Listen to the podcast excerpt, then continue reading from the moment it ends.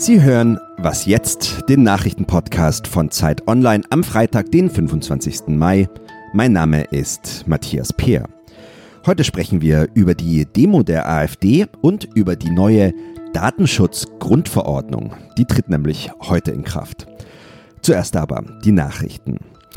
Das Gipfeltreffen zwischen Donald Trump und Kim Jong-un ist gestrichen. Das Regime in Nordkorea sagt aber, dass es trotzdem weiter mit den USA verhandeln will.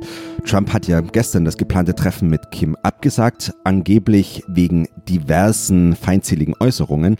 Nordkorea reagiert jetzt enttäuscht. Das Außenministerium in Pyongyang bezeichnet die Absage als unerwartet und sehr bedauerlich. Und Kim Jong-un lässt ausrichten, dass er zu Gesprächen jederzeit bereit ist. Die Iren stimmen heute per Volksentscheid darüber ab, ob Abtreibungen legal werden sollen. Laut Umfragen liegen die Befürworter leicht vorn. Irland ist eines der wenigen Länder der Welt, in denen Abtreibungen per Verfassung verboten sind. Das Leben eines ungeborenen Kindes ist praktisch mit dem der Mutter gleichgestellt.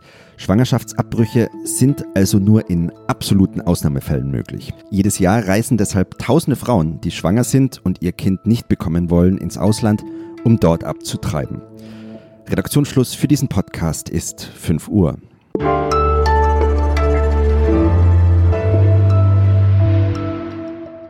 Mein Name ist Simon Gaul. Hallo an diesem Freitag. Vor uns liegt das Wochenende und da wird in Berlin mal wieder demonstriert. Am Samstag gehen Eltern für mehr Kita-Plätze und mehr Erzieher auf die Straße. Am Sonntag, da sind dann wahrscheinlich etwas weniger Kleinkinder dabei, hat die AfD bundesweit zur Demo aufgerufen. Die Partei selbst spricht von einer Großdemo. Was es damit auf sich hat, frage ich jetzt Tillmann Steffen. Er ist Politikredakteur bei Zeit Online und er begleitet für uns die AfD. Hallo Tillmann. Hallo Simon. Die AfD hat zum Tag der Abrechnung aufgerufen. Das klingt so ein bisschen pathetisch. Um was geht's denn eigentlich bei dieser Demo und wieso demonstriert überhaupt eine Partei? Das ist ja auch einigermaßen kurios. Es geht natürlich, wie das für eine Oppositionspartei auch, auch sich äh, ziemt, gegen die Politik der Regierung es geht um die Migrationspolitik, den, die Rentenpolitik der Regierung, die die AfD kritisiert, aber auch gegen die niedrigen Zinsen, die die Altersvorsorge auffrisst. All das beklagt die AfD. Und deswegen will sie äh, einen Demonstrationszug organisieren für Sonntag vom Berliner Hauptbahnhof durch die Stadt auf einer nicht ganz bekannten Route zum Brandenburger Tor. Und man wird sehen, wie viele, wie viele kommen.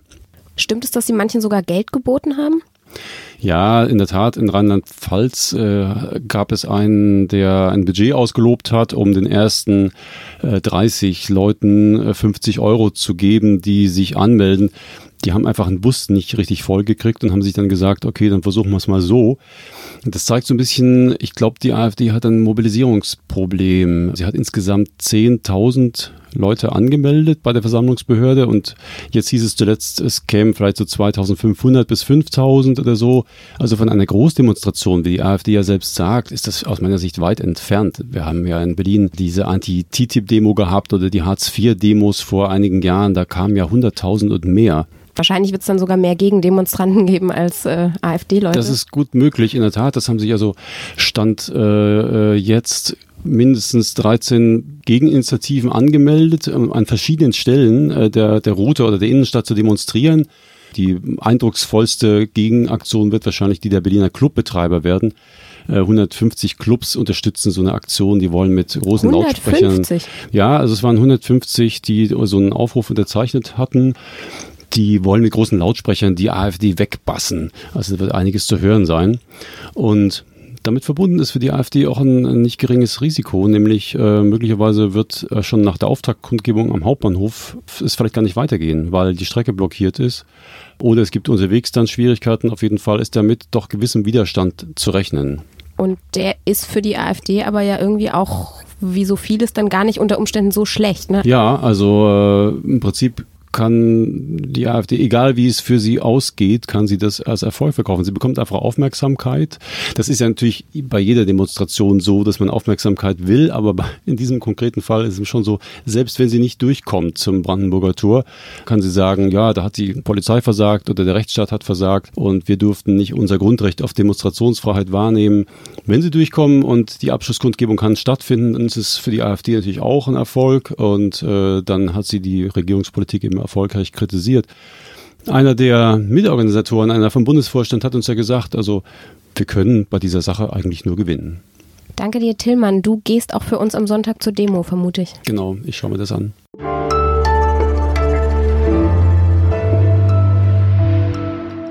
Und sonst so? Sollte man ein Baby um Erlaubnis fragen, bevor man ihm die Windel wechselt? Das hat die Erziehungsberaterin Dean Carson im australischen Fernsehen vorgeschlagen und sie hat damit einen richtigen Shitstorm ausgelöst. Sie hat sogar Morddrohungen bekommen und anschließend ihren Facebook-Account deaktiviert. Dabei haben die wütenden Eltern wahrscheinlich einfach nicht verstanden, um was es ihr ging. Menschen haben Grenzen und die haben eben auch schon Babys. Das heißt natürlich nicht, dass sie jetzt drei Tage in der gleichen Windel sitzen sollen, bis sie dann irgendwann gnädig zustimmen, sich jetzt mal wickeln zu lassen. Es geht einfach darum, dass auch schon ein kleines Baby sich ernst genommen fühlt und nicht wie ein Ding, das einfach hin und her geschubst wird und jetzt eben gewickelt. Carlson arbeitet zur Prävention sexueller Gewalt und sie setzt sich eben dafür ein, dass in Familien von Anfang an diese Kultur der Zustimmung herrscht. Das verhindert später nämlich auch sexuellen Missbrauch. Neu ist ihr Gedanke eigentlich übrigens auch nicht. Für einen respektvollen Umgang bei der Pflege von Babys hat eine andere Frau nämlich schon vor 80 Jahren geworben. Die ungarische Kinderärztin Emmy Pickler. Und sie wurde damit weltberühmt.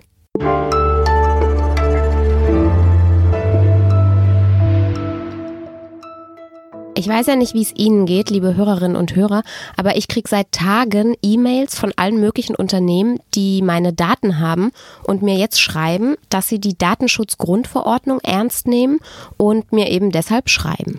Da steht dann manchmal drin, bitte bestätigen Sie, dass Sie den Newsletter weiterhaben wollen. Manchmal steht da drin, Sie müssen gar nichts machen. Das ist alles so ein bisschen undurchsichtig. Aber auf jeden Fall haben sie alle mit der DSGVO zu tun, mit der Datenschutzgrundverordnung. Die tritt nämlich heute in Kraft. Und was das genau bedeutet, außer einem vollen E-Mail-Postfach, das frage ich jetzt Eike Kühl. Er ist Redakteur im Digitalressort bei Zeit Online. Hallo Eike. Hi. Was ändert sich denn jetzt für mich als Internetnutzer? Also zunächst muss man vielleicht mal sagen, dass die DSGVO ein EU-Gesetz ist, das viele, auch in Deutschland bereits bestehende Datenschutzregeln aufgreift und für alle 28 Mitgliedstaaten in der EU vereinheitlicht und auch verpflichtend umsetzt. Es gibt also jetzt ein Datenschutz-Update für die EU. Für Menschen wie dich und für mich, äh, die im Internet unterwegs sind, ändert sich dadurch erst einmal relativ wenig. Denn auch die Unternehmen, die bis jetzt schon Daten von uns sammeln, dürfen das auch weiterhin tun. Allerdings gibt es dann ein paar, äh, paar Rechte für die Verbraucher. Also das heißt, Nutzer und Nutzerinnen müssen künftig besser informiert werden von den Anbietern, welche Daten denn konkret erhoben werden und wie sie verarbeitet werden. Zudem könntest du jetzt beispielsweise äh, Informationen über deine gespeicherten Daten bei einem sozialen Netzwerk oder bei einem Online-Shop anfordern. Du hast ein Recht darauf, dass diese Daten gelöscht werden, wenn sie nicht mehr gebraucht werden. Und du kannst auch die Datenverarbeitung widerrufen. Und wieso bekomme ich dann jetzt gerade ständig diese E-Mails bezüglich der DSGVO? Ich lese sie ehrlich gesagt schon gar nicht mehr. Also neben den Rechten für Verbraucher bringt die DSGVO auch neue Pflichten für Unternehmen mit oder beziehungsweise wirklich für alle, die personenbezogene Daten, so heißt es im Gesetzestext, verarbeiten. Das kann also ein Konzern wie Facebook sein, es kann eine Nachrichtenwebsite sein, es kann auch einfach ein selbstständiger Webdesigner sein mit seiner privaten Webseite. Alle die müssen jetzt erstmal ihre AGB und ihre Datenschutzerklärung dementsprechend anpassen, dass sie auch DSGVO-konform sind. Und deshalb, weil das natürlich dann immer, wenn die AGB geändert werden, müssen dann die Kunden dem wieder zustimmen. Und deshalb bekommen wir gerade sehr, sehr viele E-Mails. Viele machen das übervorsichtig, um es mal so zu formulieren, einfach um sich abzusichern, holen sich dann auch nochmal Einwilligungen für äh, Newsletter, einfach um äh, auf Nummer sicher zu gehen. Denn es ist so, dass bei Verstoß gegen die DSGVO relativ hohe Strafen tatsächlich kommen können. Vor allen Dingen äh, für größere Unternehmen kann das dann bis zu 20 Millionen oder bis zu 4 Prozent des Jahresumsatzes weltweit gehen. Also es ist, kann wirklich sehr, sehr teuer werden. Was denkst du jetzt denn, wird sich durch diese DSGVO irgendwas ändern für uns alle? Das ist natürlich auch schwierig zu sagen. Also glaubt man natürlich den Gesetzgebern, bedeutet die DSGVO einen viel besseren Datenschutz äh, für Europa oder für die EU. Es wird als Erfolg gesehen, dass jetzt schon auch äh, jetzt schon vor dem 25. Mai Unternehmen wie Facebook und wie Google ihre Datenschutzerklärung angepasst haben und den Nutzern ein bisschen mehr Kontrolle gegeben haben. Das wird schon als Erfolg gewertet. Es wird erwartet, dass vielleicht auch Verbraucherverbände dann noch klagen gegen Facebook tatsächlich, dass da also noch mehr folgt. Es gibt aber auch Gegenstimmen, die sagen, dass gerade die großen Unternehmen, die großen sozialen Plattformen eigentlich gar nicht so davon betroffen sind, dass die auch weiterhin einfach ihr Geschäftsmodell durchsetzen können und da irgendwie noch Schlupflöcher finden und dass die DSGVO am Ende vor allen Dingen ein bürokratischer Aufwand ist für ja, Selbstständige oder für kleine Unternehmen. Danke, Eike. Gern geschehen. Ja, das war dann auch schon wieder was jetzt für diese Woche. Ich bedanke mich fürs Zuhören und wünsche allen ein schönes Wochenende. Tschüss.